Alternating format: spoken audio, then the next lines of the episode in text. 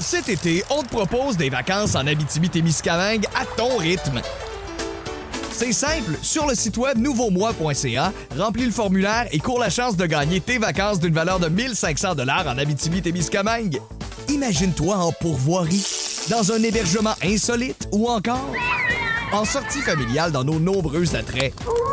Une destination à proximité t'attend. L'Abitibi-Témiscamingue à ton rythme. Propulsé par énergie.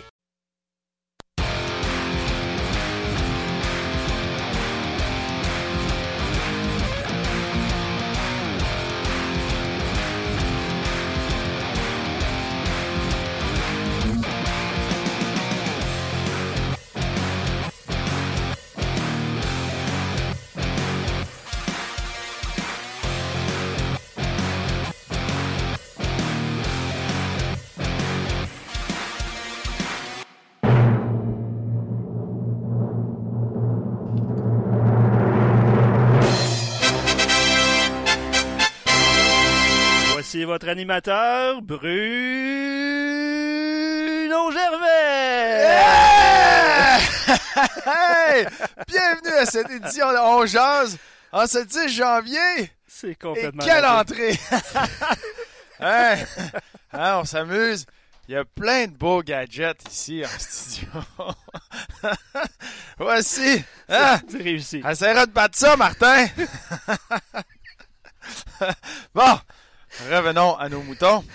Oh là là. Et oui, C'est bonjour. réussi? C'est réussi, C'est hein? réussi, c'est Ah, réussi. pas pire avec le budget qu'on avait, on a réussi à faire de quoi de bon? Excellent. C'est- Ça l'a amené le punch. Écoute. J'ai aimé, j'ai adoré ta voix. euh, Ah, j'ai été- le U. Ouais, ouais, c'était. Je savais pas si c'était pour étirer le U ou le O. Le... Je suis allé vraiment euh, T'es improvisé. Ben oui, t'as improvisé. comme tout ce qu'on a fait depuis les cinq dernières minutes. Quel sens du spectacle. Eh bon, revenons, revenons aux choses sérieuses, Oui. Luc, là, je te ramène à l'ordre. Le Canadien qui est ce soir euh, à Saint-Louis euh, contre les Blues, euh, une équipe qui a difficulté dans la- dans l'Ouest. Euh, c'est une équipe qui, euh, qui est au bas fond euh, présentement. Un début de saison très difficile, malgré le fait que c'était supposé. Moi, moi, je les avais vus pris pour une des équipes peut-être à aller loin, faire une surprise en série, euh, aller loin. Qu'on avait ajouté, on avait déjà une, bonne formation qui s'en prenait tout le temps, euh, soit aux euh, Hawks de Chicago dans leurs bonnes années ou qui, qui rencontraient des puissances dans l'Ouest. Et ça se faisait tout le temps surprendre. Et là, on avait ajouté O'Reilly, euh, Bozak. On avait vraiment renforcé la ligne de centre. Et là, je voyais un Petrangelo euh, revenir solide, un capitaine. Tu avais une bonne défensive. Euh, Tarasenko comme marqueur. Shen qui avait eu une excellente début de saison l'année dernière. Il y avait plusieurs éléments chez eux que euh, je trouvais intéressants. La question était tout le temps devant le filet. Et encore une fois, euh, la question n'a pas été résolue. Ça a amené un début de saison difficile pour les Blues.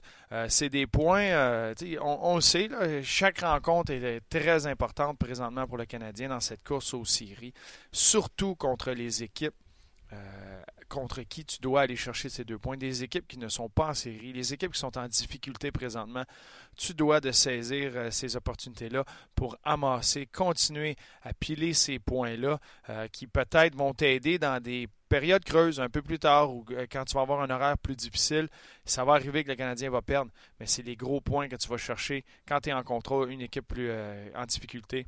C'est des points très importants à aller chercher. Comment allez-vous, messieurs? Ça va super bien, ça va super bien. Ben, je me remets mes émotions. D'ailleurs, sur Facebook, on a fait un tabac, mon cher ami. Oui? Oui, je salue Stéphane, Loïc, Catherine, euh, Manu et plusieurs autres qui ont écrit. Je salue également Richard, King Billard, Hugo sur notre page, Pierre-Olivier. Euh, c'est ça, une entrée remarquée, mon cher Bruno, en ce jeudi Hey, et jour de match, comme tu on l'as a dit. peut-être commencé quelque chose. Peut-être on va se ramasser avec euh, notre émission de fin de soirée. Hein, Talk remplacer Jimmy Fallon. euh, ouais. C'est excellent. Ouais, on, pourrait- on prend des notes. On prend des notes. Exact, exact. Qu'on va aller. euh, on ne perdra pas plus euh, de temps. On va aller rejoindre celui qui se, qui se camoufle entre les deux bancs pour nous décrire l'action. Euh, le grand et talentueux Marc Denis. Comment ça va, Marc? Bruno, ça va très bien. C'est un honneur d'être sur ton show. On de partir de quoi de nouveau, là, si je comprends bien. Mais oui, on a, on a fait un peu de créativité euh, en studio. Pour ceux qui peuvent nous voir euh, sur Facebook, on a utilisé, il y a plein de, de petites décorations très utiles. Fait qu'on est arrivé euh, avec un, flash, une pièce importante. on est arrivé avec un flash, faire de, quelque chose de différent pour ceux qui écoutaient euh, sur Facebook. je pense que c'est apprécié. On sait jamais. Peut-être qu'on a lancé quelque chose. Mais toi, Marc, comment vas-tu? Ça va très bien, merci. Écoute, le Canadien est à l'étranger énormément et nous aussi par, par le fait même, par le temps qui court. Mais L'excellente nouvelle dans tout ça, c'est que les Canadiens ont une fiche de, 12, 7 et 3 à l'étranger. Et euh, je te dis, le Bruno, c'est un scoop. Là, ça va être notre, une bonne partie de notre segment d'avant-match à Pierre et moi ce soir. Euh, dans l'avant-match euh, canadien Blues. Ah, les Canadiens, des guerriers de la route cette saison, c'est c'est très important. Tu es en course aux séries, tu veux aspirer à faire les séries. Un succès sur la route est important. Mais avant de, d'embarquer dans le sujet hockey euh, autour du Canadien. Euh, je t'ai entendu parler à TSN. Je t'écoute tout le temps à TSN 690 le matin. Euh, tu es aussi bon en anglais qu'en français. Et je voulais savoir. je voulais savoir qu'est-ce que tu as fait de ta journée de congé à Saint-Louis? Tu voulais savoir ce que j'ai fait de ma journée de congé à Saint-Louis. Oui, qu'est-ce que Saint-Louis peut amener? J'ai passé pas mal à l'aréna, le Canadien qui, qui pratiquait à 14 heures. Puis, euh, comme euh, j'avais une euh, j'avais un segment à Hockey 360 à faire pour parler de mon classement top 10 des gardiens de but que j'ai livré hier d'ailleurs, ben j'étais j'étais donc très occupé hier professionnellement pendant toute la journée.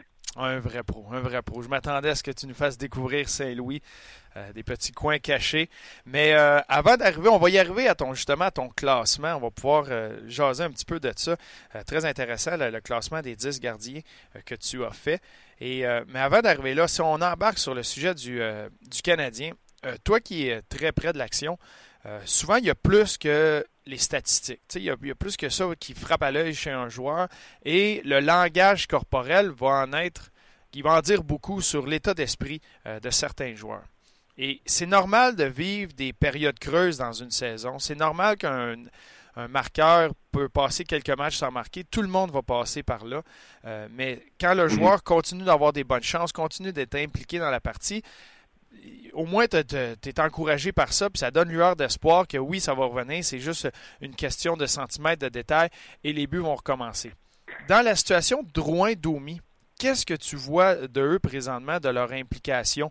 Et comment tu les sens à travers cette période creuse? Domi, je le sens dynamique, mais frustré par moments. Euh, Bruno, tu parles de son langage non verbal, de la façon de se comporter. Euh, je trouve qu'il dépense énormément d'énergie euh, sur les juges de ligne, les officiels, euh, les décisions qui vont pas de son côté, euh, les jeux qui ne fonctionnent pas. Euh, mais je le trouve dynamique. Donc ça, ça m'encourage. Dans le cas de Jonathan Drouin, je vais être honnête avec toi, je trouve qu'il triche par moment. C'est pas donc un problème d'intention parce qu'il essaye. Il veut être sur la fête de pointage, mais dans le dernier match, ce que j'ai apprécié, c'est de le voir là dans la dernière minute pour protéger une avance et concrétiser, confirmer la victoire contre les, contre les Red de Détroit. Ça, je l'ai apprécié. Puis pour moi, c'est très souvent pour des gars de talent, comme Jonathan Drouin, le prélude à un retour sur la feuille de pointage. Quand tu as une performance comme celle-là, normalement, ben, tu es dans les bonnes grâces de tes coéquipiers, des entraîneurs aussi, ça te donne confiance. Puis normalement, ce qui suit, c'est un bon match offensivement où tu vas être capable de faire, de faire justice. C'est vrai que dans les derniers matchs, et euh, souvent quand, quand je m'assois pour regarder les matchs, je prends tout le temps des, petites notes pour euh, me, rappeler de certains moments et voir, quel, joueur connaît un bon match. Et, ça fait plusieurs fois que j'écris un bon repli défensif de Jonathan Drouin, une bonne implication défensivement, prendre une bonne décision au lieu de tricher pour OK, je vais couvrir défensivement. Et c'est pas nécessairement de, de, sauver le jeu, mais il était là. Fait quand tu commences à avoir les bonnes habitudes, tu, tu l'as mentionné toi-même, après les bonnes habitudes, le côté offensif va éventuellement arriver, surtout que l'entraîneur peut te faire confiance de te placer dans des situations comme ça. Et s'il peut te placer quand le gardien est enlevé pour les Red Wings de Détroit, ben pour un marqueur comme lui, des fois, ça prend juste ce but-là. Pour enlever un petit poids à ses épaules, réussir à marquer dans un but désert parce qu'il a mérité sa place pour protéger cette avance-là. En plus, sentir avec un but ou un point vers la fin de la partie. Des fois, ça peut relancer un joueur euh, au niveau offensif. Et euh, quand on parle de relancer offensivement, l'avantage numérique euh, du Canadien, c'est sûr qu'il est un sujet depuis le début de la saison. Euh, c'est difficile euh, pour les deux unités. Je voulais savoir, qu'est-ce que tu penses de la deuxième vague présentement? Ils font du, du bon travail. Qu'est-ce que tu penses de leur travail? Et est-ce que tu penses qu'ils mériteraient peut-être de commencer l'avantage numérique un peu plus souvent ou avoir un peu plus de temps d'avantage numérique par partie? Ben, c'est un peu ce qui est en train d'arriver. Euh, c'est ce qui est en train d'arriver. On voit la deuxième vague euh, très souvent maintenant pour amorcer le jeu de puissance. Tu sais, de simplifier la vie, là, parfois, c'est vraiment ce qui est le plus efficace. Et c'est ce que je remarque avec la deuxième vague. Je trouve que Jeff Petrie est meilleur pour gagner le territoire adverse. Euh, peut-être que ben, Weber qui ne fait pas vraiment sur la première vague, au sein de la première vague, Domi et moins qui essaie d'en faire trop. Euh, je trouve qu'on gagne le territoire, on s'installe, on obtient des tirs. Est-ce que ce sont des tirs de qualité? Est-ce que ce sont des grandes chances de marquer?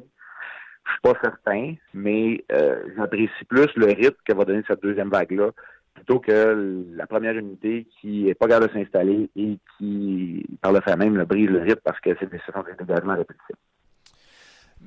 avec la première unité, la première unité présentement, comme tu mentionnes, qui brise le rythme, et la, première bataille, c'est de réussir à s'installer en territoire adverse.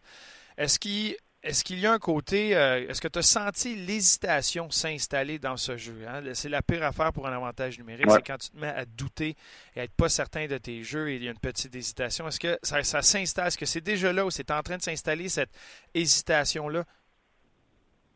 Ben oui, je le vois. C'est un manque de confiance, euh, Bruno, euh, pur et simple. C'est, vraiment. Euh, l'hésitation vient avec le fait que tu ne connais pas de succès. Puis, quand des joueurs de talent ne jouent pas avec instinct, c'est sûr que ça fait mal. Puis c'est ce qui arrive en ce moment avec les joueurs qui sont là. Il faut, faut que tu sois en mesure de récupérer la rondelle aussi de façon beaucoup plus efficace que le Canadien ne le fait. Alors, tu as un peu territoire, en contrôle, il faut que tu récupères des rondelles. Puis quand tu le fais pas, tu fais ni un ni l'autre, là, c'est là que dans le trou.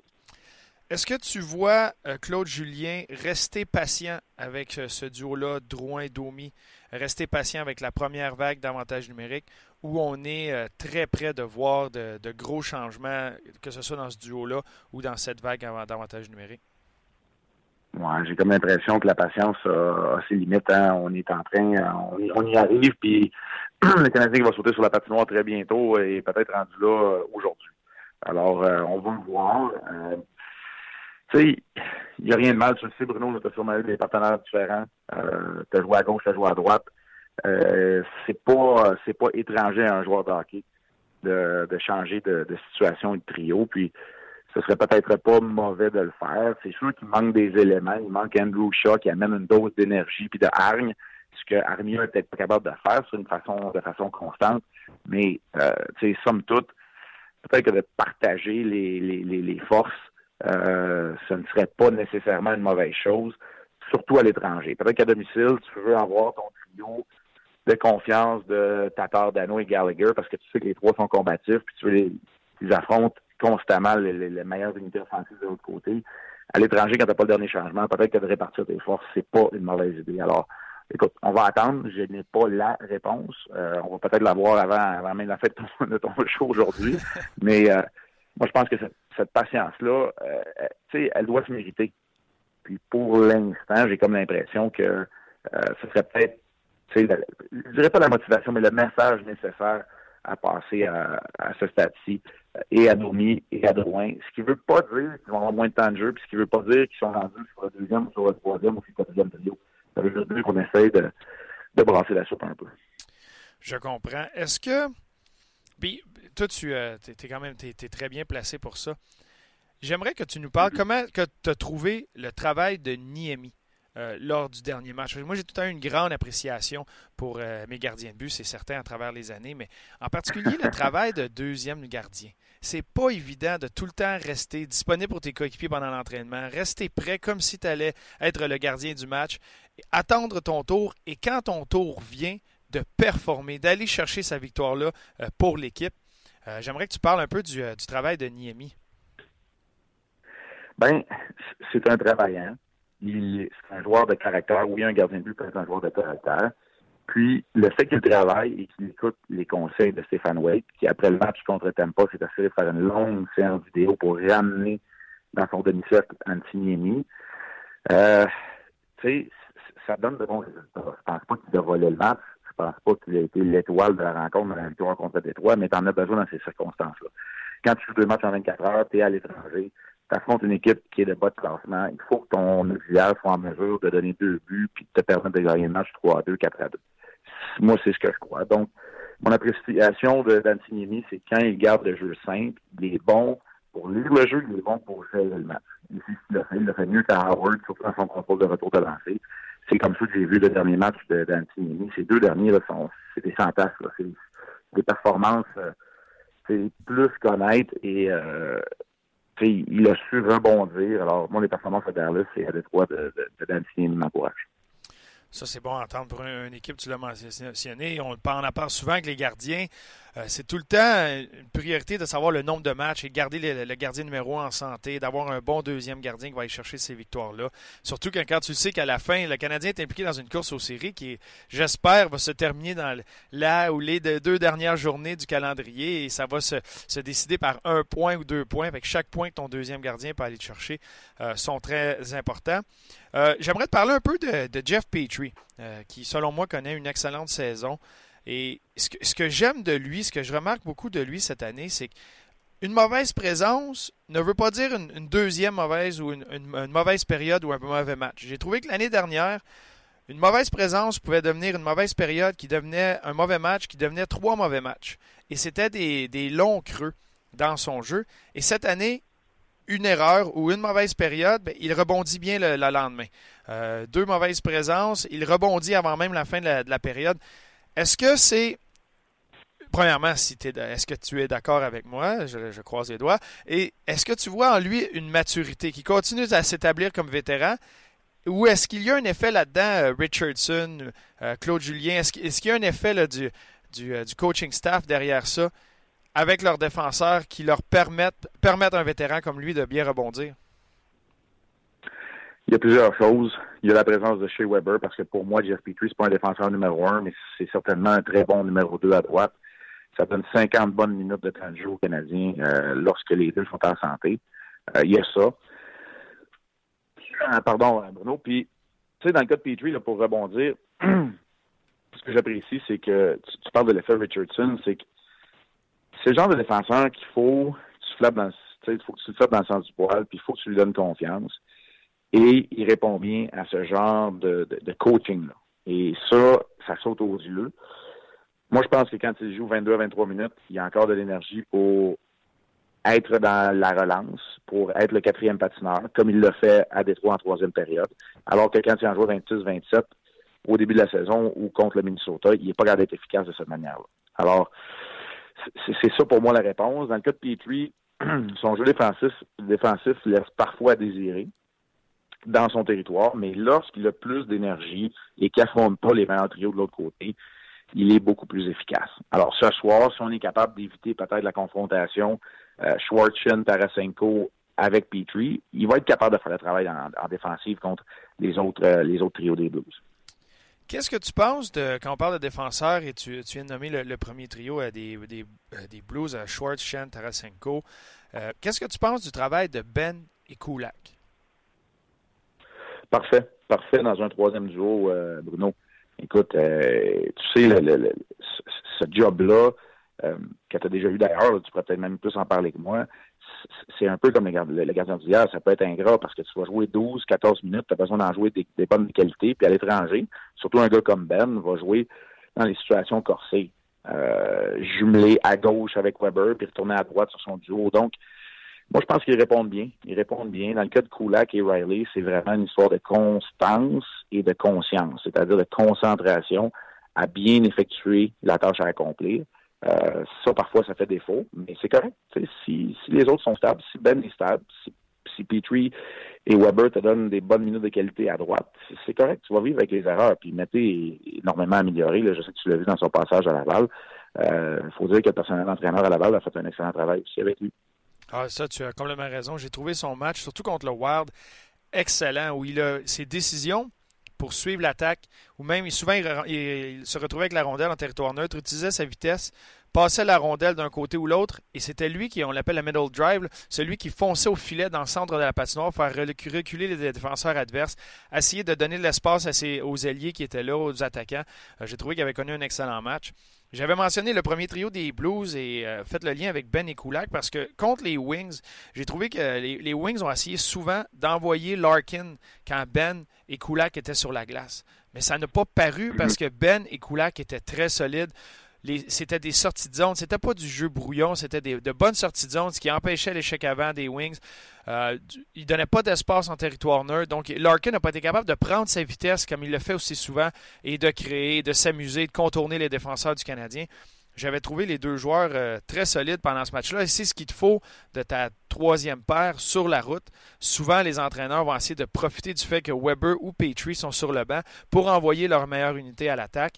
Et euh, c'est à, ces défenseurs-là de répondre. Ils l'ont bien fait. J'aimerais, euh, maintenant qu'on a fait un peu le tour du Canadien, j'aimerais que tu nous parles un peu des Blues, une équipe qu'on ne voit pas souvent.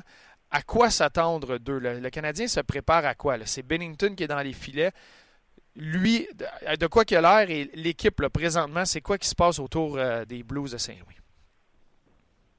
Ben, c'est une équipe qui, qui sous-performe, qui ne joue pas bien à domicile. une équipe qui voit Bozak et Steen de même que Dunn et Maroon, je crois, ce soir, qui sont blessés, qui sont incapables de jouer.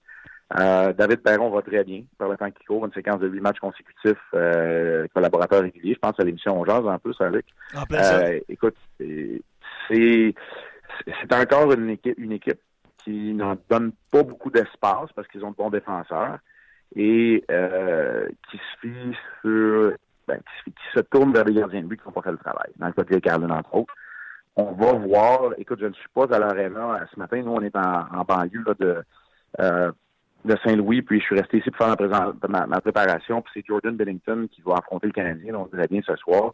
Euh, lui qui a remporté son seul euh, son seul départ cette année. Donc, tu sais, on cherche au niveau. Je, déteste pointer du doigt un gardien de but parce que c'est tellement plus que ça, un match de hockey et une équipe. Mais force est d'admettre qu'avec un taux d'efficacité à 896, pour ton gardien de but numéro un, c'est pas suffisant dans le cas de Jake Non, ça c'est certain. Ça a été le, point d'interrogation des Blues et ça fait quelques années euh, que c'est difficile aussi pour eux à ce sujet-là. Et quand on parle de gardiens, j'aimerais t'amener à ta liste des gardiens. Tu as nommé les, les 10 gardiens. Et ça, c'est depuis le début de la saison. Alors, je sais qu'il y a un Matt Murray qui a 8 victoires de suite présentement. Il n'est pas là parce que tu, tu, t'englobes la première moitié de saison au complet.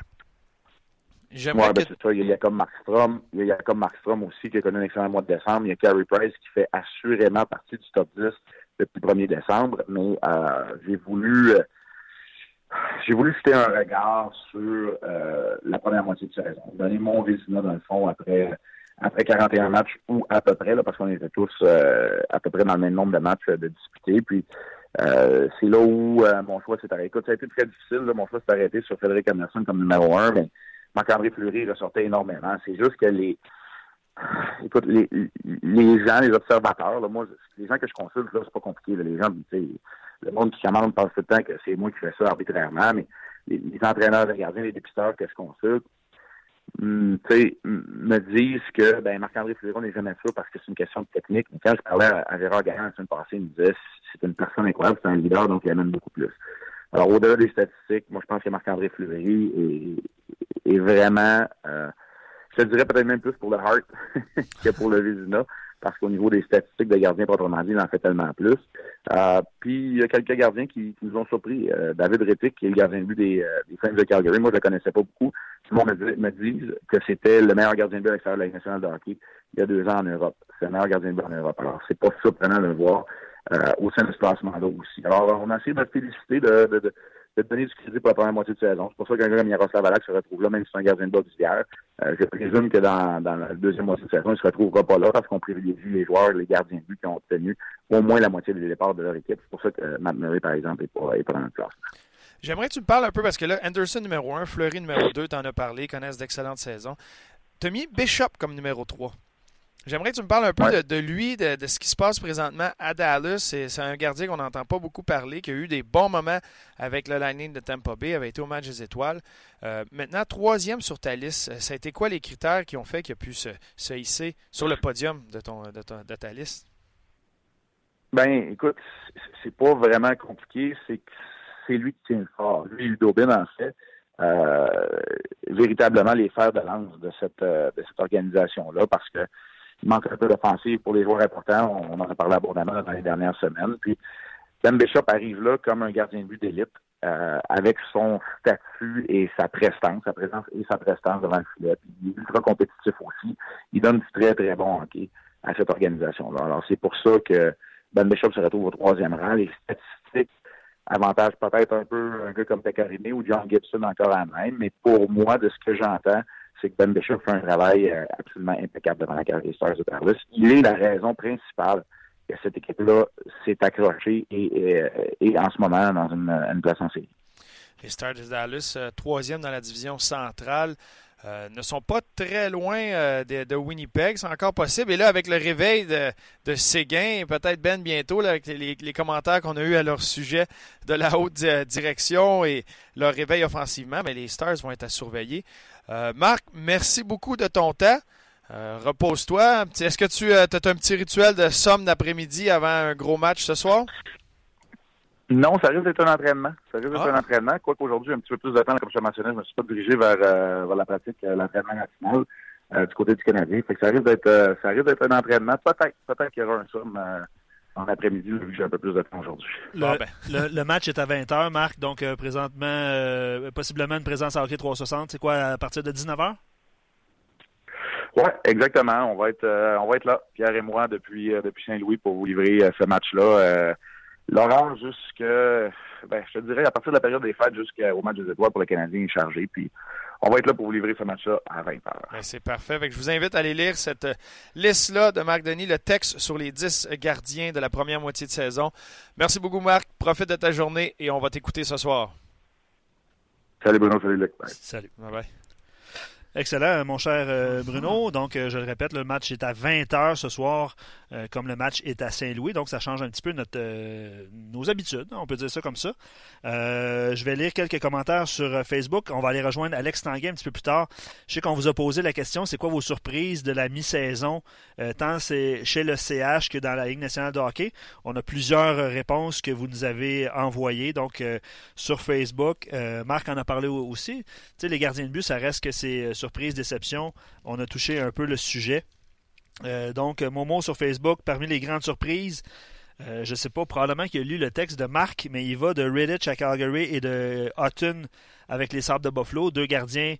on ne s'entendait pas à ce qu'ils livrent de, brillantes performances comme ils l'ont fait. Bon choix. Euh, je ne sais pas si les Blues, pas les Blues, les Sabres, ça va tenir. Je ne sais pas s'ils vont réussir à garder le rythme et à se faufiler dans les séries, mais si c'est le cas, Hutton va avoir un grand rôle à jouer. Euh, plusieurs réponses par rapport aux Canadiens aussi.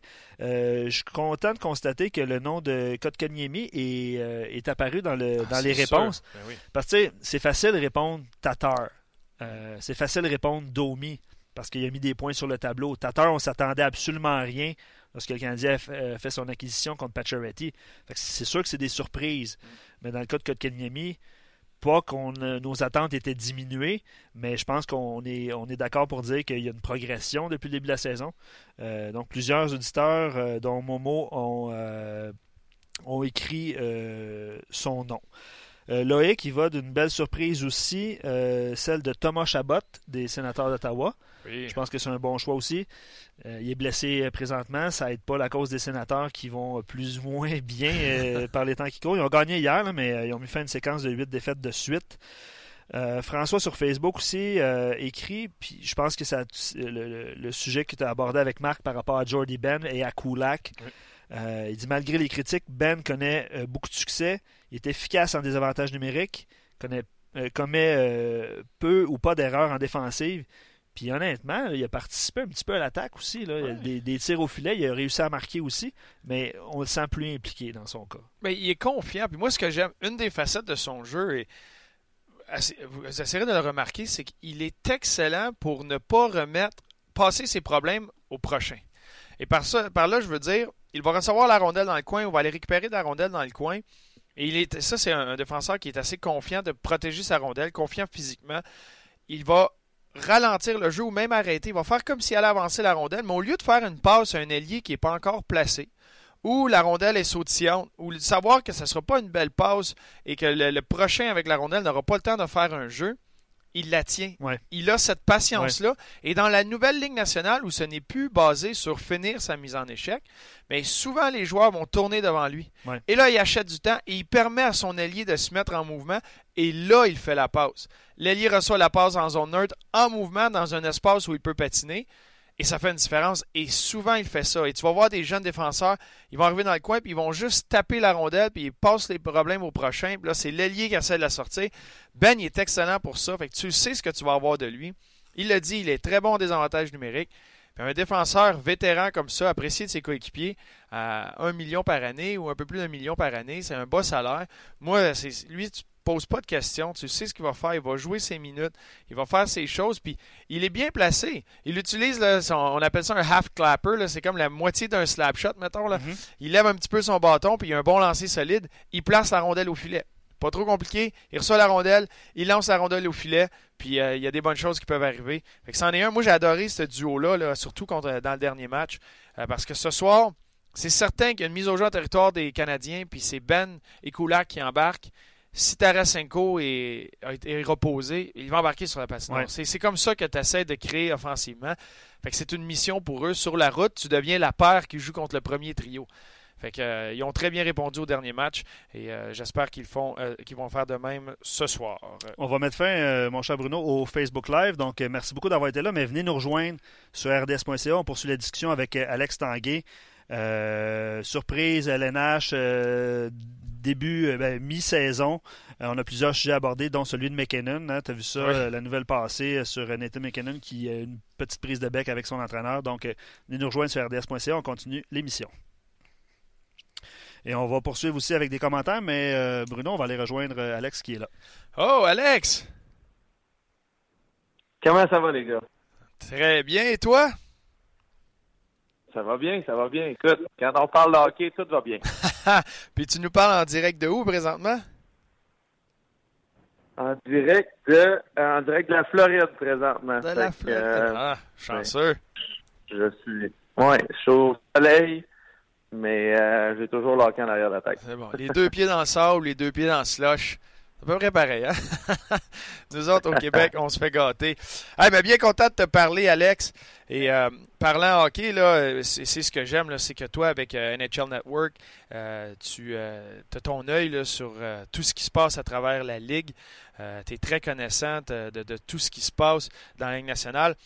Je voulais, ben, premièrement, là, ça, c'est, tout chaud. Je voulais que tu me parles un petit peu de ton expérience de joueur avec les prises de bec que tu peux voir ou entendre sur un banc entre un joueur et un entraîneur. Ça peut arriver qu'un joueur va, euh, avec les émotions et sur le coup, euh, vivre un peu de frustration, va, parler euh, assez brusquement à son entraîneur, mettons, dire ça poliment, à son entraîneur et faire connaître son mécontentement.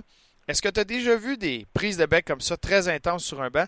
Et est-ce qu'il y a du positif qui peut sortir de ça? Qu'est-ce qui, est-ce que ça peut aider l'équipe en quelque part? Est-ce que ça peut régler des conflits à se parler comme ça sur un banc?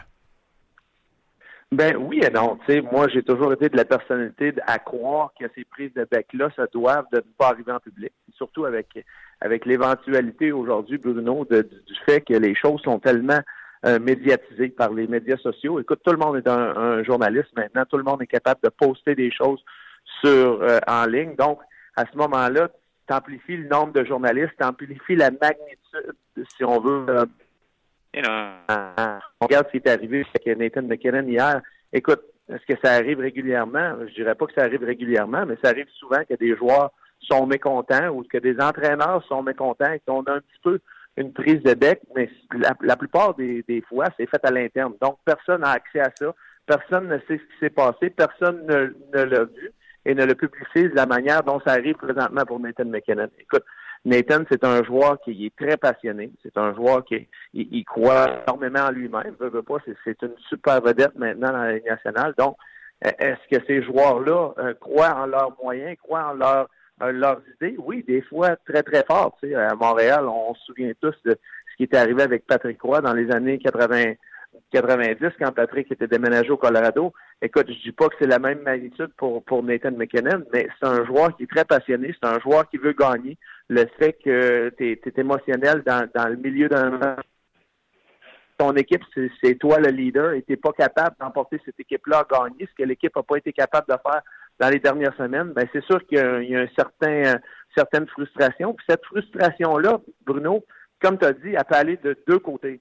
Soit que ça l'amplifie et que ça continue d'aller plus mal et puis qu'on continue d'aller de, la mauvaise direction, ou soit que ça va être un élément rassembleur pour les joueurs. On a vu Landeskog hier euh, attraper McKinnon sur le banc et dire Hey, mon homme, tu es avec nous autres. Après ça, les esprits se sont calmés. Est-ce que dans la chambre, après, on a été capable de, de se parler, d'avoir des discussions en tant qu'équipe, qui peut être un élément rassembleur aussi?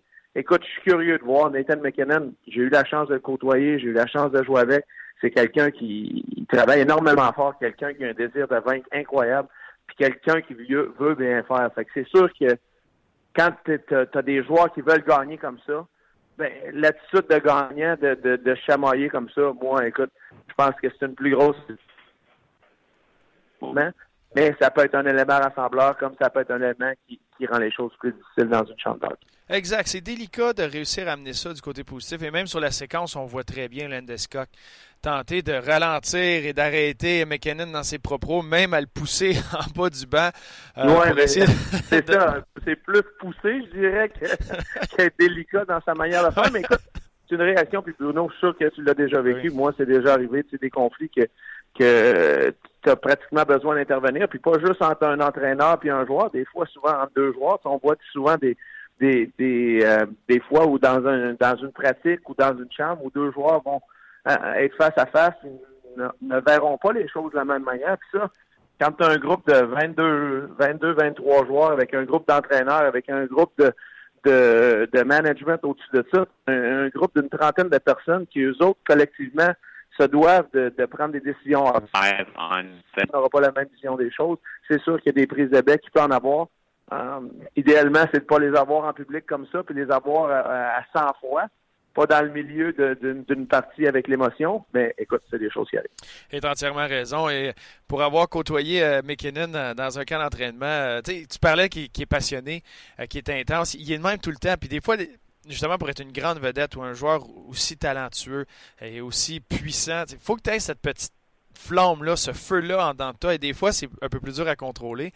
Puis, mais il est de même partout. Et je me rappelle, pendant le camp d'entraînement au Colorado, je restais chez Max Talbot.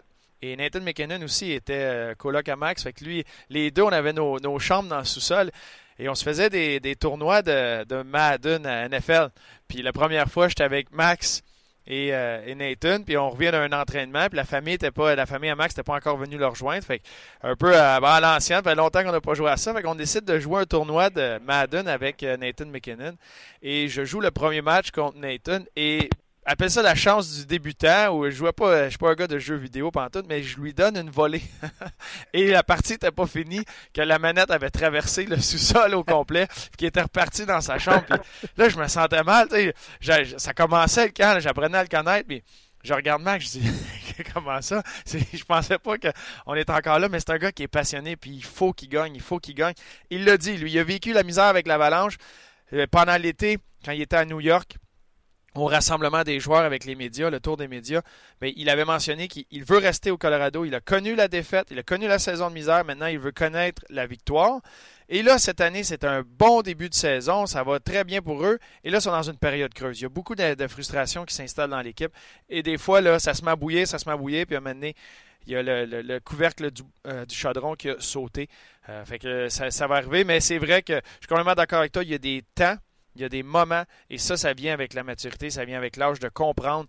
Il y a des façons de faire comprendre à l'entraîneur que tu es mécontent d'une décision, euh, de, ton temps d'utilisation, peu importe, mais derrière des portes fermées, euh, c'est toujours là que ça va plus avancer, tu as plus de choses que tu peux euh, régler. Passons à une autre situation délicate. On va faire le tour des situations délicates dans la Ligue.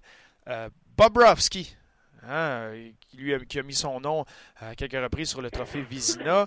Est avec euh, les Blue Jackets de Columbus. Là, ils sont dans une situation assez délicate avec lui et Panarin, deux joueurs qui n'ont pas signé encore, pourraient tomber à Jean libre à la fin de la saison. sont en processus de savoir bon, qu'est-ce qu'on fait avec ces joueurs-là? Est-ce qu'on essaie de les échanger? Est-ce qu'on demande à Bobrovski de lever sa clause de non-échange? Est-ce qu'on le signe à long terme?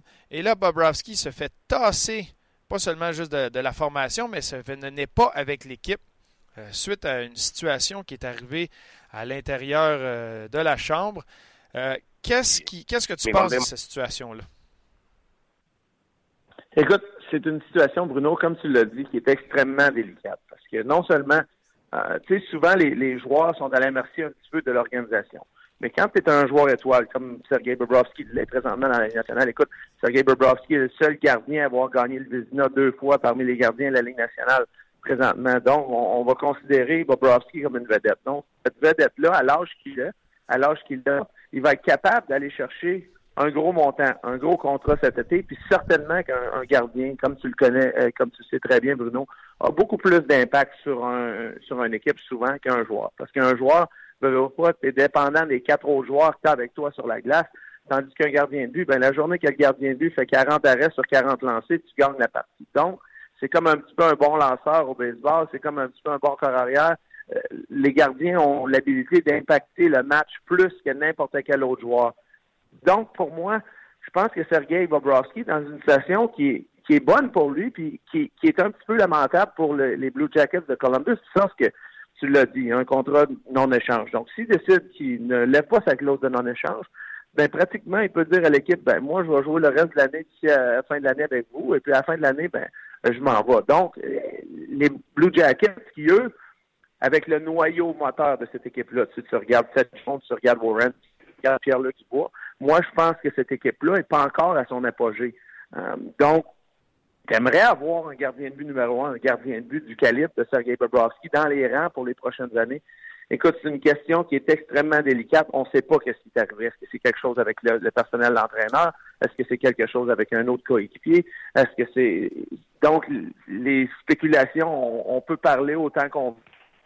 Puis, euh, j'ai hâte de voir, mais je trouve que c'est une situation que plus pour les Blue Jackets que Sergei Bobrovski, parce que Sergei Bobrovski va être payé cet été, va avoir l'impact avec l'équipe qu'il va jouer. Mais j'ai bien hâte de voir où cet impact-là et, comment les choses vont se dérouler. Moi, si je suis John Tortorella, si je suis Yermo Kakalainen, je peux te dire que je suis avec l'agent Bobrovski, je parle, euh, j'essaie de trouver une solution, j'essaie de fixer le problème-là le plus rapidement possible, parce que c'est quelque chose que quand les joueurs ont la décision, puis avec l'importance de Sergei Bobrovski, ben, ce joueur-là, lui, il n'aura pas de problème à se dire, hey, moi, je vais aller ailleurs, puis euh, je vais aller gagner mon, faire mon gagne-pain euh, dans un autre organisation. C'est pas fatal, mais c'est très dur pour une organisation. Tu sais, ça s'est passé un peu avec Jack Johnson l'année passée. Euh, lui qui est, parti pour rien. Ça l'a mal terminé dans les estrades. Il y a, eu peut-être des petites prises de bec à ce niveau-là. Là, c'est autour de, de Bobrovski. Là, il y a la situation Panarin qui est par-dessus ça. C'est dur pour une organisation de ne pas maximiser ou de monnayer la valeur de ces joueurs-là avant qu'ils quittent euh, l'organisation. Et là, quand tu commences à ajouter des choses qui se passent hors glace euh, et que tu es dans une situation délicate pris par les contrats, ben, c'est très difficile pour une, organisation qui essaie de se défaire année après année des Pingouins, des Capitals de Washington. Ça leur prend une année lorsque toutes les étoiles s'enlignent pour réussir à sortir euh, de cette division-là. Et euh, là, d'avoir ces, deux poids lourds sur les épaules, euh, c'est difficile, mais c'est pas. J'ai dit c'est pas fatal parce que tu l'as mentionné, il y a beaucoup, beaucoup de bons jeunes joueurs dans l'organisation. Mais avec ces atouts-là, Panarin en est encore un euh, encore jeune dans la ligue est-ce que tu es capable de maximiser puis de t'aider pour le futur, puis justement te créer une fenêtre où tu vas pouvoir gagner et finalement sortir de cette division-là? Ça va être, euh, ça, ça, sera tout un défi pour l'organisation? Juste mentionner, Bruno, aux gens. raison. Juste mentionner aux gens, les gars, euh, pas de problème. Euh, on est en direct, là, et pour ceux qui nous écoutent en direct, on est il est environ midi 40. Udon, PK et Riley à l'entraînement sont les extras sur la patinoire. Donc, c'est pas confirmé encore, mais Osner, Delaurier et Chaput devrait affronter les Blues de Saint-Louis. Je vous laisse poursuivre la, discussion. Mais merci beaucoup, Luc. Merci. Intéressant. Udon. Donc, Udon, ça a été une présence in and out. Euh, c'est dommage, c'est dommage, ça devient difficile. Euh, juste comme ça, moi je m'en allais sur tes, sur tes Flames de Calgary, mais euh, avec l'information de Luc, ça ne te dérange pas, Alex, je te prendrai deux secondes pour que tu me parles de la situation de Charles Ludon, tu sais, qui, est, qui est intéressante, ben, qui est difficile pour lui, mais toi, tu penses, il est rendu Est-ce que le Canadien est rendu un point de non-retour avec lui, où ça fait trop longtemps qu'il est dans les estrades et que tu te dois d'une façon ou d'une autre de, peut-être essayer de, monnayer ou bien juste de le laisser partir, de le laisser avoir une autre chance euh, ailleurs dans la Ligue nationale? Écoute, euh, moi, j'aime Charles Ludon. J'aime, j'aime sa versatilité. Je pense que c'est un joueur qui est capable de jouer dans plusieurs sauces capable de jouer offensivement, est capable d'avoir du punch offensivement, est capable d'avoir un petit peu de punch défensivement. Le problème présentement, c'est qu'il n'y a pas de chaise dans l'équipe du Canadien pour Charles On, on regarde euh, la manière dont on aimerait le faire jouer. Euh, il y a des joueurs qui ont plus d'impact physiquement sur un quatrième. Donc, on a plus de rapidité sur certains autres joueurs, on a plus peut-être de punch avec certains autres un petit peu plus tôt dans le line-up. Écoute, moi, si je suis agent de, de, de Charles Ludon ou si je suis quelqu'un qui va côtoyer Charles, moi, je dis, Charles, tu prends ton mal en patience, puis le meilleur va arriver pour toi. Que ce soit que le Canadien, à un moment donné, décide de te laisser partir, ou que ce soit. Mais toi, tu te dois de trouver, tu te dois de trouver plus de jump dans, ton match. Puis ça, tu vas le faire en travaillant fort dans les pratiques, en travaillant fort dans les entraînements, mais trouver une petite sauce qui va t'emporter comme je te dis, moi, je le vois, un gars qui est capable de jouer défensivement, capable de jouer sur le désavantage numérique. Il a aussi des habiletés. Moi, je pense que Charles Ludon est capable d'avoir sa place dans la Ligue nationale, mais c'est à Charles de prendre sur son sur son dos à lui, de se dire, écoute, moi, j'ai besoin d'améliorer ces choses-là tout de suite. Puis ses, habiletés physiques, son jump que je te parle, sa, rapidité d'explosion, son départ, c'est ci, c'est ça. Il a besoin d'être plus fort pour être un joueur qui va travailler sur, qui, qui va jouer sur une base constante dans la Ligue nationale. Donc, pour moi, le problème est à Charles. Et puis, s'il fait ça, ça va être à Montréal ou il va ailleurs, mais il va avoir la, chance de jouer dans la nationale. Donc, c'est pas encore le moment d'aller cogner à la porte et de savoir et de demander euh, une chance euh, d'aller ailleurs. Euh, tu penses que d'encore prendre son mal en patience, de rester là. C'est étonnant parce que tu sais, je, suis copié, je suis complètement d'accord avec toi là-dedans, mais c'est habituellement, ça bouge tellement vite et sans souhaiter de malheur, mais tu sais, il va, il va avoir des blessures, il va y avoir des choses et tu as ta chance? Et tu rentres dans l'alignement? Euh, cette année, le Canadien était capable de relativement rester en santé euh, à l'attaque. Il y a Armia qui a manqué un peu de temps. Mais là, tranquillement, Udon est, devenu très loin dans la liste euh, des attaquants. J'ai bien hâte de voir. C'est oui, des fois, tu parles de ces histoires-là. La première moitié de saison, tu joues pas beaucoup de matchs. Et là, tout d'un coup, tu arrives à la deuxième moitié de la saison. Une blessure, une opportunité. Tu te mets à jouer un, une présence régulière et euh, c'est vite oublié le temps que tu as passé dans les estrades. Mais en tout cas, un peu, je suis bien d'accord avec toi où euh, j'adore euh, la, façon que Charles Ludon se comporte en général. Fait que je lui souhaite la meilleure des chances. là, je veux revenir à T Flames de Calgary en première position dans la conférence de l'Ouest.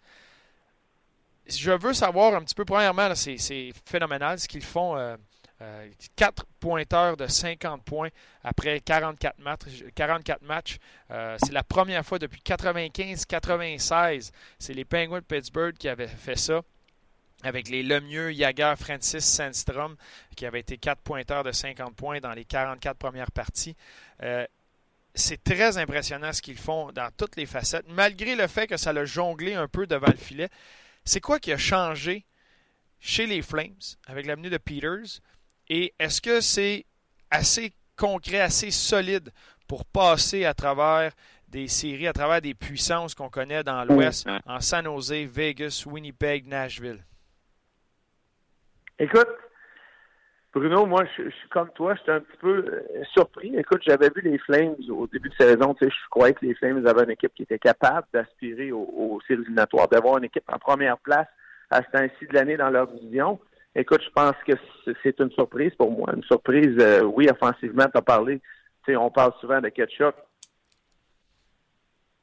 Oh, mais je pense que l'impact que Elias Lindholm a eu, non seulement sur le premier trio, du fait que c'est un joueur qui est très, très fort sur la rondelle, un joueur qui est très responsable des deux côtés de la patinoire, mais un joueur aussi qui a trouvé sa confiance offensivement, parce qu'on le savait qu'avec les Hurricanes de la Caroline, ça avait été un choix assez tôt en première ronde, et puis jamais offensivement avait été capable de produire plus qu'une 45, 50 points, puis on l'avait un petit peu catégorisé comme un joueur comme ça.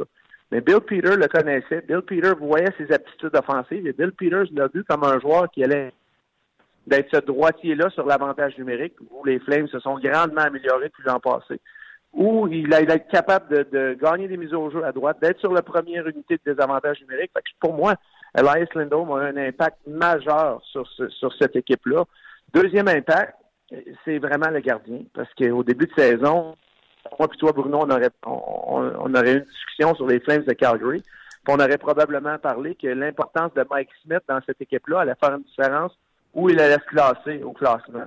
Et puis l'an passé, quand Dave Reddick, que, que j'avais vu garder les filets à, quelques reprises, et puis que j'avais vu live aussi, puis j'avais été bien impressionné de, de, de, sa de sa manière, de, sa présence dans le filet, de, de sa compatibilité.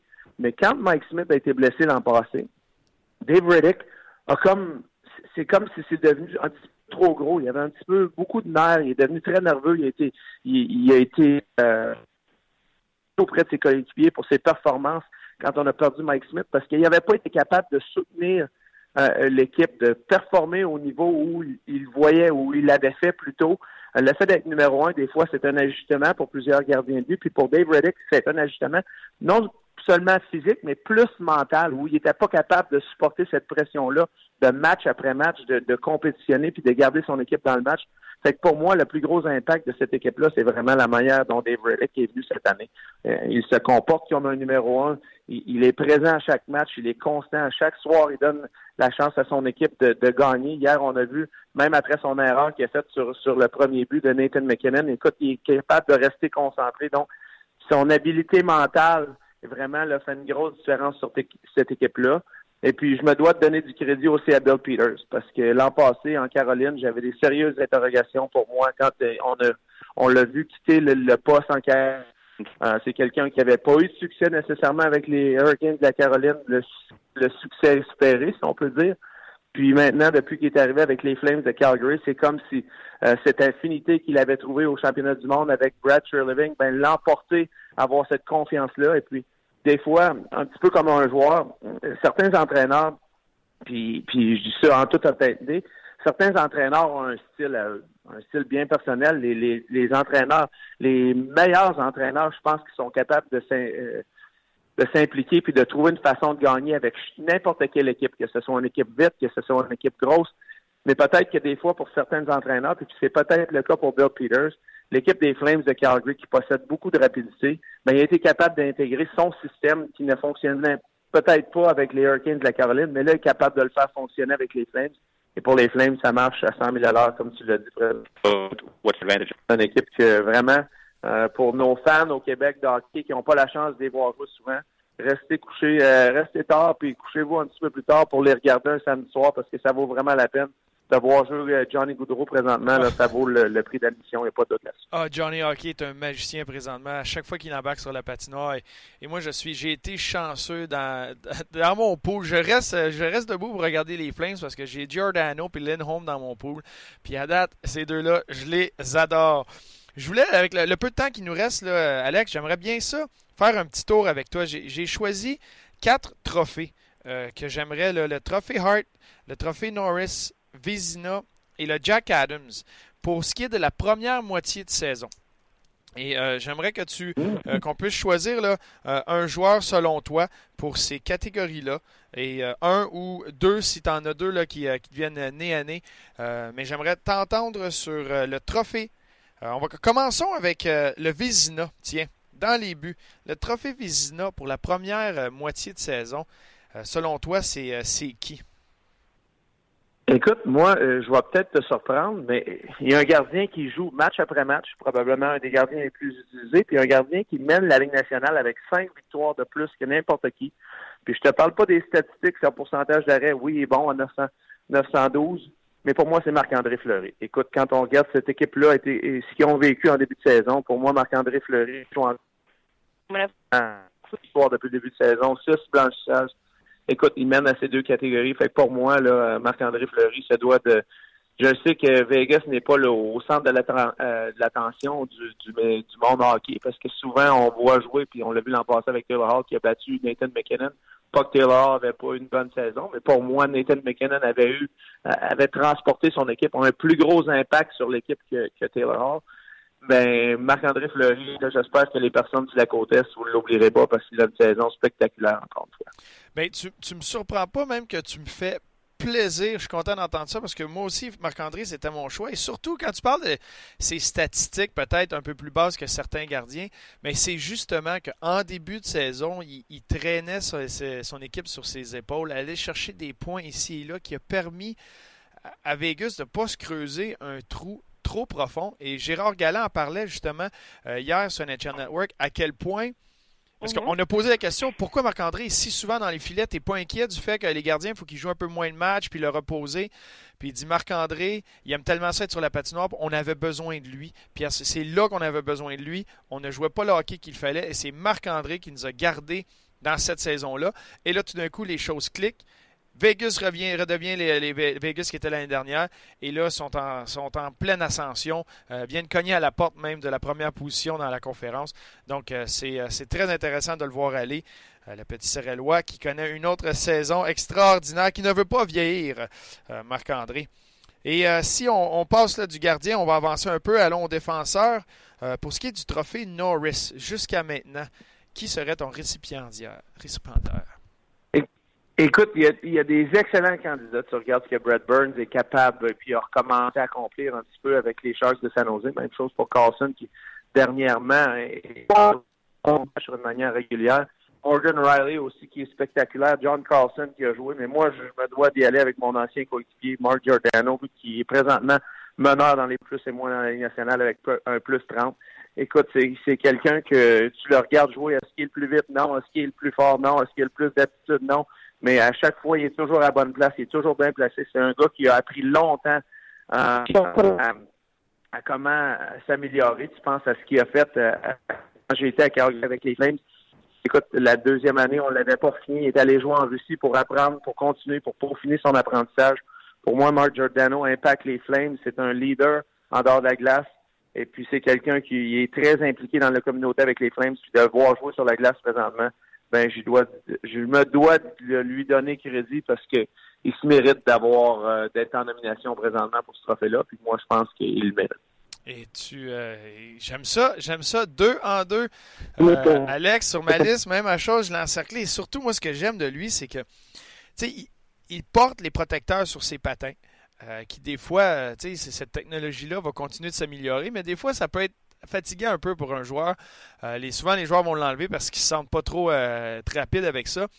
Mais euh, les joueurs qui vont les porter, c'est ceux qui en ont besoin en désavantage numérique, défensivement. Puis Giordano, pour moi, c'est la vraie définition du trophée Norris. C'est pas juste les points. Il devrait avoir un trophée Bobby Orr, qui est le nombre de points. Puis après ça, le trophée Norris pour le défenseur complet. Et c'est ce que Giordano apporte parce qu'en désavantage numérique, il va bloquer des lancers, il va se lancer devant les rondelles. Il est capable de jouer le côté robuste, il est capable de prendre des mises en échec, jouer les minutes difficiles dans son territoire. Et en plus, il va t'aider offensivement. Et euh, c'est ce, qui, euh, ce qui est très impressionnant. Et tout ça à 35 ans. Fait que vraiment euh, une saison extraordinaire pour lui. Et moi aussi, je suis complètement d'accord avec ça. Et allons, si on continue d'avancer, allons au trophée Hart. Selon toi, un joueur qui a eu un impact sur son équipe euh, cette année, euh, le trophée Hart? Écoute, euh, Bruno, c'est une très bonne question. Puis il y a beaucoup de bons candidats. on a parlé de Johnny Goodrow, qu'est-ce qu'il est capable de faire. On regarde qu'est-ce que McDavid, Rantanen, McKinnon font aussi. Mais pour moi, écoute, je me dois d'aller avec le Lightning de Tampa Bay. Puis je sais qu'il prend avantage du fait qu'il joue avec Braden Point, qui est peut-être un estimé de la Ligue nationale. Mais pour moi, ce que Nikita Kucherov fait présentement sur, une manière euh, régulière, le fait que son équipe est tellement performante, tu, sais, tu regardes le différentiel de but de cette équipe-là, tu regardes où ils sont au classement. Pour moi, Nikita Kucherov, ça doit être le joueur qui, qui aurait à ce moment-ci euh, mon vote pour le Trophée Hart parce que c'est quelqu'un qui non seulement offensivement, la manière dont il est créatif, la manière dont il est il est capable d'envoyer de la fausse information à l'autre équipe pour être capable de bouger les pions, que ce soit en avantage numérique, que ce soit 5 contre 5. Écoute, j'adore la manière dont il compétitionne. Puis pour moi, euh, d'avoir vu Nikita Kucherov, puis l'an passé dans les séries, on l'avait avec Steven Stamkos, puis on a vu sa frustration, euh, la manière dont il n'était pas capable de performer au niveau dont il, lui, il s'attendait. Je pense que cette année, il est en mission, puis il prouve présentement sur la feuille de pointage sur une base régulière mais non seulement sur la feuille de pointage, la manière dont il a été impliqué dans le jeu pour moi, Nikita Kucherov est mon joueur jusqu'à présent. c'est incroyable ce qu'il fait. Je pense que présentement, il est sur un rythme de récolter 129 points euh, s'il continue comme ça d'ici la fin de la saison, ce qui serait phénoménal. Mais tu as raison, tu l'as mentionné à la fin. Je pense que l'étape pour lui, c'est en série. C'est le succès en série. Puis il n'y a rien de moins qu'une Coupe Stanley qui va, euh, qui va sonner comme du succès euh, à Tampa Bay. pour eux autres, c'est beaucoup, beaucoup de pression, mais s'il y a une équipe qui est capable de prendre ça, qui est complète, qui est profonde, c'est bien le Lightning. Et en terminant, pour ce qui est du Jack Adams, et ça, c'est un trophée pour moi qui, est particulier parce que il y, a, comme deux catégories dans le Jack Adams. Parce qu'il y a les entraîneurs qui font bien parce qu'ils ont des bonnes équipes, puis sont supposés bien faire, mais euh, on dirait que leur travail est effacé, un peu comme un bon gardien. Tu sais, moi, j'adore, j'adore Vasilevski à mes yeux. C'est peut-être euh, le gardien le plus talentueux de la Ligue nationale. Mais le fait qu'il est avec le Lightning, il n'y aura jamais cette reconnaissance-là. Euh, puis c'est ça que des fois, le Jack Adams, je me posais la question parce que là, tu commences à chercher des noms, puis on dirait qu'on cherche tout le temps la surprise. Tu sais, quelle équipe surprend cette année? Puis c'est là qu'on va donner Jack Adams. Là, je me disais, John Cooper, c'est l'entraîneur que ça fait le plus longtemps qui est à son poste euh, présentement dans la nationale. Il a juste fait du bon. Et quand on parle de Braden Point, Yannick Gourde, Alex Killorn, les joueurs qui sortent et qui viennent surprendre. Tyler Johnson à l'époque, mais est-ce que lui a, son mot à dire, a son impact là-dedans? Tyler Johnson est passé de la Ligue américaine à la Ligue nationale quand John Cooper était dans la Ligue américaine. Il était avec lui, il a travaillé avec lui dans la Ligue américaine pour qu'il monte et est devenu le joueur qu'il est. Fait que, tu sais, des fois, je me dis, ce gars-là n'aura jamais la reconnaissance parce que, ben oui, c'est Lightning, ils ont Stamkos, ils ont Kucherov, ils ont Point, ils ont Edmund. Euh, on dirait qu'on oublie l'entraîneur. Fait que c'est là que cette catégorie-là est spéciale. Un petit peu, on dirait qu'il y, a deux catégories là-dedans. Mais selon toi, avec ce que tu vois cette année euh, dans la Ligue nationale, qui, aurait, qui a l'avance ou qui mérite le Jack Adams de la première moitié? Ben, écoute, j'ai eu la chance de, côtoyer la, personne que tu viens de parler, Bruno, à, à maintes occasions cet hiver, parce que non seulement euh, je l'ai côtoyé dans les arénas, mais je l'ai côtoyé aussi parce qu'avec la NHL Network, on a fait un show de télévision avec le Lightning. Donc, j'ai eu la chance de parler avec John Cooper régulièrement. Puis sa manière de communiquer avec les joueurs, ce qu'il est capable d'installer. Écoute, c'est facile de dire tu as une bonne équipe, mais avec cette équipe-là, il faut que tu sois capable de, de, mettre chaque joueur dans la bonne chaise, de prendre chaque joueur important dans avec leur temps d'utilisation, de donner un rôle à chaque joueur qui va les faire sentir importants. Fait que c'est pas une job si facile que ça. Fait que certainement que John Cooper, pour moi, ça doit être en considération. Mais un autre que j'adore, puis je pense que ça fait longtemps que j'en parle, pour moi, c'est Barry Trotz. Tu regardes ce que Barry Trotz a été capable de faire au cours de sa carrière, puis tu sais, l'an passé, on en parlait, est-ce qu'il va être capable d'emporter Washington au prochain niveau? Oui, il l'a fait. Tu regardes ce qu'il avait fait auparavant avec les Prédateurs de Nashville, puis tu as, joué contre les équipes des, Prédateurs. Écoute, c'était des équipes qui avaient un talent limité, si on va dire, puis on va être généreux dans ce qu'on dit. Euh, il y avait un talent limité, puis à chaque année, tu allais jouer là. J'allais jouer là, et puis toi, tu allais jouer là, Bruno, puis on savait que tu devais pas faire d'erreur cette match-là parce que cette équipe-là était toujours bien coachée. Cette équipe-là allait toujours se donner une chance de bien jouer.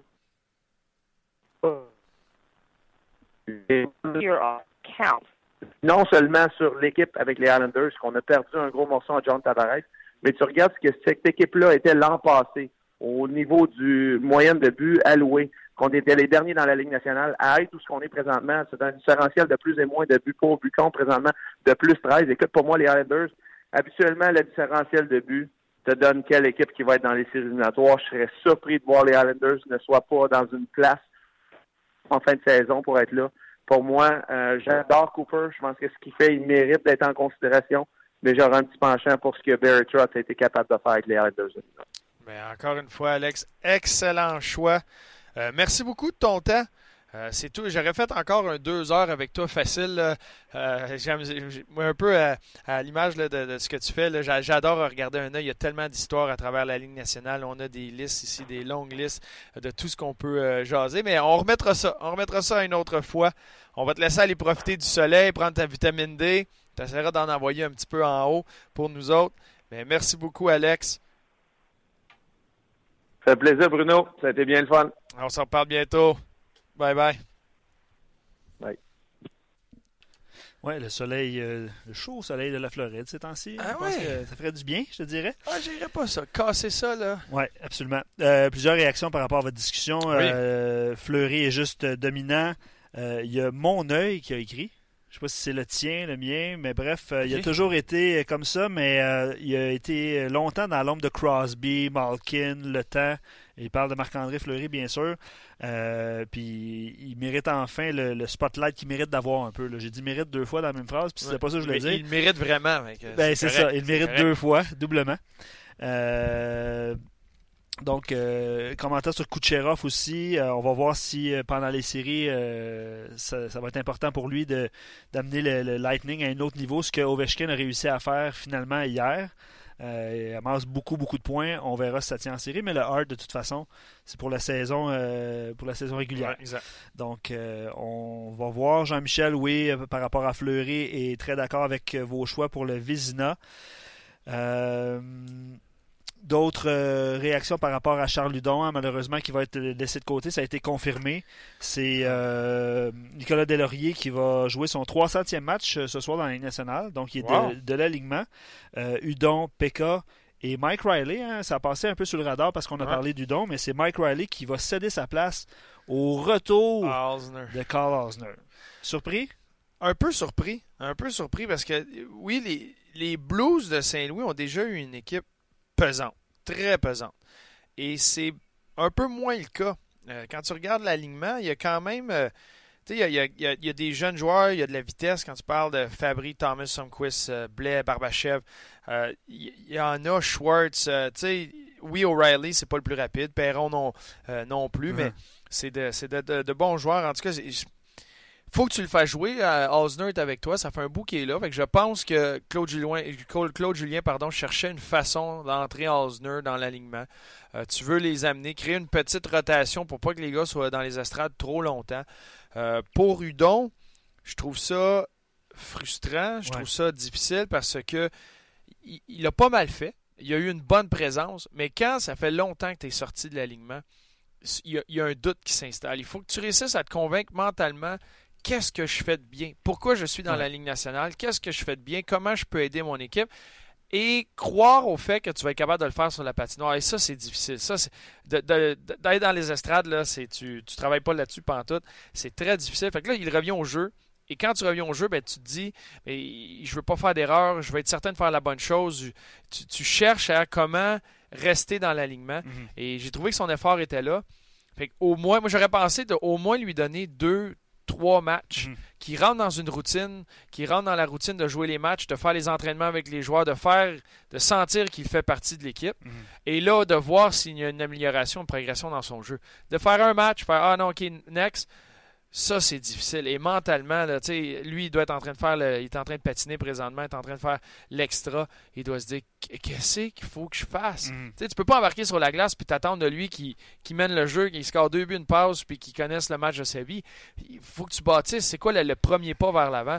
C'est très dur pour euh, ben, D'ailleurs, tu parlais de sa, bonne séquence. Euh, il a raté la cible. Hein. Il y a eu trois lancés, je pense, ou deux lancés, dont une qui a raté la cible.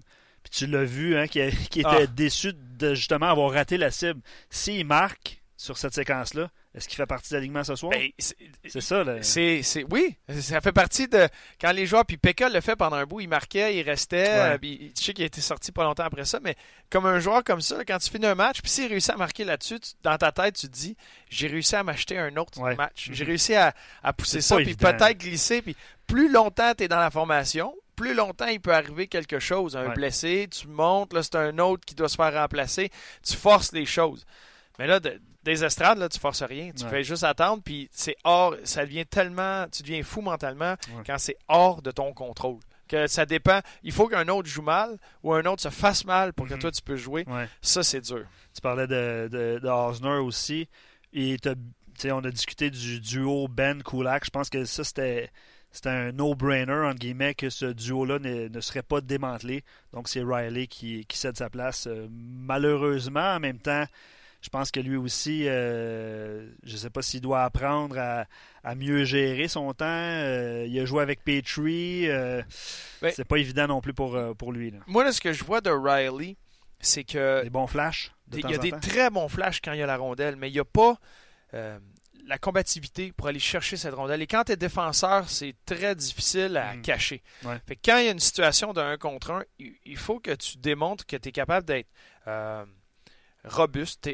pas, c'est pas de, frapper le joueur différemment, mais c'est juste que tu es capable d'entamer une bataille un contre un, de t'engager et de gagner ces batailles-là, ou du moins d'arrêter sa progression. Mhm. Et souvent, O'Reilly, euh, ce qu'on voit, euh, Mike Riley, pardon, c'est qu'il tente d'aller chercher la rondelle. Il veut juste la rondelle. Fait, fait que ça permet à l'autre joueur ben, de se débarrasser de lui un peu plus facilement. Une fois qu'il a la rondelle, c'est fou les beaux flashs qu'il a. C'est fou ce qu'il est capable de faire. Mais présentement, dans la balance, il n'en donne pas assez offensivement mhm. pour lui pardonner ce qui se passe défensivement. Mhm. Parce qu'un moment donné, moi, c'est, moi, c'est Réal Paiement qui m'avait dit ça, junior. On avait un joueur, un letton avec nous autres, Yanis Brooks, qu'on a vu souvent au championnat du monde pour euh, la Lettonie. Et il était excellent dans plusieurs facettes du jeu, mais on dirait que c'est un gars qui pense à l'extérieur de la boîte. Là, des fois, il essaie de réinventer le sport un mhm. peu. Puis il était tellement bon offensivement. Puis c'est réel qui m'avait dit ça. J'avais terminé ma dernière saison junior comme entraîneur. Moi, je m'étais blessé au camp de décembre de l'équipe Canada. Et quand j'étais retourné après mon opération, ma réhabilitation allait mieux. Je suis retourné à mon équipe junior, ils m'ont signé comme entraîneur. J'ai déchiré mon contrat de joueur, j'ai signé comme entraîneur. J'ai tellement appris mhm. de ces trois mois-là comme entraîneur parce que c'était toutes des conversations de réel paiement qui, selon encore dans à mes jours, c'est le, meilleur entraîneur que j'ai connu. Et c'est ce qu'il me disait. Il dit faut que tu sois capable de mettre en balance parce que oui, tu veux tenir tout le monde au même standard, mhm. mais maintenant, il y a une balance. Et s'il t'en donne plus offensivement, faut que tu sois capable de lui en permettre. Fait que faut que tu, mettes tout le monde dans la balance. Et il y en a qui te donneront rien offensivement. Fait que eux autres, ils peuvent pas en mettre de l'autre côté de tricher. Fait que faut que tu joues avec cette balance-là. Et euh, c'est l'exemple avec Riley. Le jour où il va mettre des points comme Thomas Chabot va faire à Ottawa, Thomas Chabot, il peut arriver dans le coin puis juste essayer de prendre la rondelle une fois puis se faire battre puis il se fait scorer.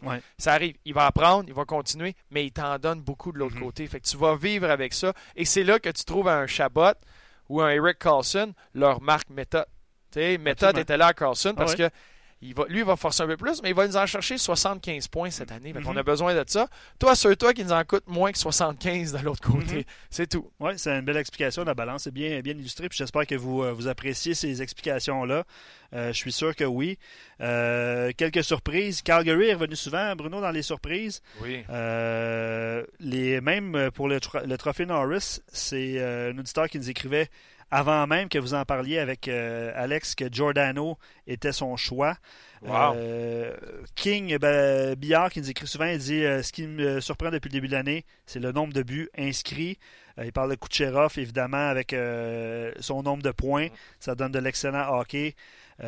beaucoup de beaucoup d'offensives. Mais si je peux ajouter là-dessus, je vais essayer d'être bref. Je sais qu'on défonce un peu à, à, la Jean-Marc Parent, mais je lisais là-dessus parce que ça, ça m'intéresse euh, beaucoup. Le fait, il y a plus de buts cette année, mais il y a moins, il y a un lancé de moins par match en moyenne que l'année passée. Fait c'est pas beaucoup, ça se ressemble au niveau des lancés. Puis il y a un peu plus de buts. on, regarde, là, ça fait depuis à peu près 2005-2006, tu sais, que euh, autant de buts comme ça qui se marquent par match.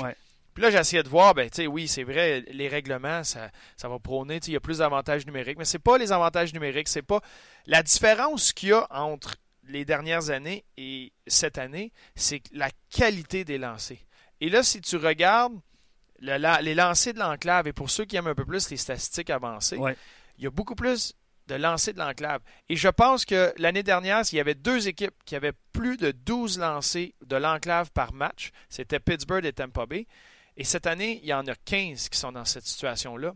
Et c'est le fait que les, je pense que le talent qu'il y a dans la Ligue nationale, les joueurs s'ajustent rapidement. Hein. Et avec le changement de règlement, on n'a plus le droit de donner des coups ses mains. Mm-hmm mais les joueurs prennent le centre. Et il y a de plus en plus de buts qui se marquent avec des joueurs qui coupent au centre, alors qu'il y avait une époque où tout le monde te disait tu coupes pas dans le centre, Tu, coupes, vas, te faire, arracher la tête. Fait là maintenant on coupe dans le centre, puis comme défenseur si le joueur réussit à prendre le centre sur, sur moi, ben c'est sûr qu'il allait avoir mal. Uh-huh. Mon il y avait un coup de bâton sur le pouce, sur le poignet. Il se faisait accrocher. Pour essayer de faire perdre le contrôle, essayer de le faire résister et il crée assez d'hésitation avec la rondelle en attendant que quelqu'un s'en vienne de l'autre côté pour finir sa mise en échec. Donc, ça devenait une zone, tu voulais pas aller, tu protégeais ça à tout prix. Là, mm. tu enlèves le fait que tu peux faire quelque chose défensivement. Et là, les joueurs commencent à prendre confiance. c'est une chose que j'avais remarqué de Ty, euh, Domi, pas Ty Domi, de Max Domi en début de saison. C'est qu'il coupait dans le centre. Puis il a marqué beaucoup de buts là. Fait que lui, il avait compris ça. On le voit plus dernièrement là, dans, son, dans son creux. Mais les joueurs comprennent ça. Et avec la qualité des lancers, la moyenne d'efficacité des gardiens de l'enclave a beaucoup diminué. Ça, c'est la statistique des gardiens qui a diminué de beaucoup parce que les joueurs, non seulement coupent dans le centre, mais sont confiants puis prennent la seconde de plus de bien regarder et d'avoir, regarde, Luc, par-dessus ton épaule, le trou est là et bing, la lumière rouge s'allume. Excellent, excellent. Les auditeurs apprécient. On, on, a ça en direct, euh, mon cher Bruno. Euh... Je vais faire, faire flasher lumière bientôt. Ouais, ouais, 1011 qui dit. Ouais, c'est Gaétan qui lumière. Euh, je te remercie, Bruno, d'avoir euh, remplacé euh, Martin à pied, à pied levé. Hein. c'est une expression qui se dit. ouais? Ben, je pense que oui. Hein. Ben, j'aurais plus dit à pied dans le tapis. Dans le tapis, on, on peut dire ça aussi. À pied dansant? Je sais pas, écrivez-nous. Non, non. Petit pied. Martin devrait, je dis devrait être de retour demain. Sinon, je pense que tu seras, ben, avec nous. Puis pour ceux qui ont, qui ont adoré Bruno, puis vous avez été nombreux à réagir, euh, sachez que le, le, balado, le podcast Hockey 360 des grenouilles existe avec Bruno et Martin Biron. Les grenouilles podcast. Exactement. Donc, euh, c'est, euh, on enregistre ça demain, d'ailleurs, demain, demain après-midi. Je pense que ça va durer 6 heures. Hein, à peu près ça, ouais. On fait un, bilan avec Martin. Puis ceux qui connaissent Martin, il y a beaucoup, beaucoup de jazzette aussi. Et couvre les sabres de Buffalo et aussi toute la ligne nationale à travers nos cousins à TSN et avec MSG à Buffalo. Et avec Martin, on va essayer de faire le bilan parce qu'il y a beaucoup, beaucoup d'histoires dans cette première moitié de saison et surtout dernièrement, euh, que là, tranquillement, les courses aux séries s'éclaircissent. Ouais. Fait que ça va être très intéressant euh, et on fait ça demain avec toi encore, Luc. oui, hein? je vais être là, je vais être là euh, derrière la console, pas, ben au micro. Je vous laisse toute la place pour ce podcast-là qu'on essaie de faire toutes les semaines, deux semaines. Exact. Donc, abonnez-vous au podcast Hockey 360. Puis encore une fois, merci d'avoir remplacé Martin comme je vous mentionne, qui devrait être de retour un petit peu plus euh, bronzé que nous. Euh, je ne pas, je le blâme pas de vouloir rester en Floride. non, ben là, il n'est pas, il est pas en Floride, il, est dans, il, est un pays chaud. il est dans un pays chaud et il sera euh, possiblement de retour demain. Donc, je vous donne rendez-vous ce soir pour le, match canadien. On répète 20h. merci Alex, merci Bobby, Richard, Maxime, Gaétan qui nous écrit et qui te remercie Bruno d'avoir ben, été Merci à vous, ça a été un plaisir. Plaisir les boys. Merci aussi pour l'entrée. Hein. Je pense que la mise en scène, c'était excellent. Ouais, on va faire jouer la musique. C'est digne d'un trophée. on vous laisse avec la musique et on se retrouve demain pour une autre édition de On À bientôt. Merci.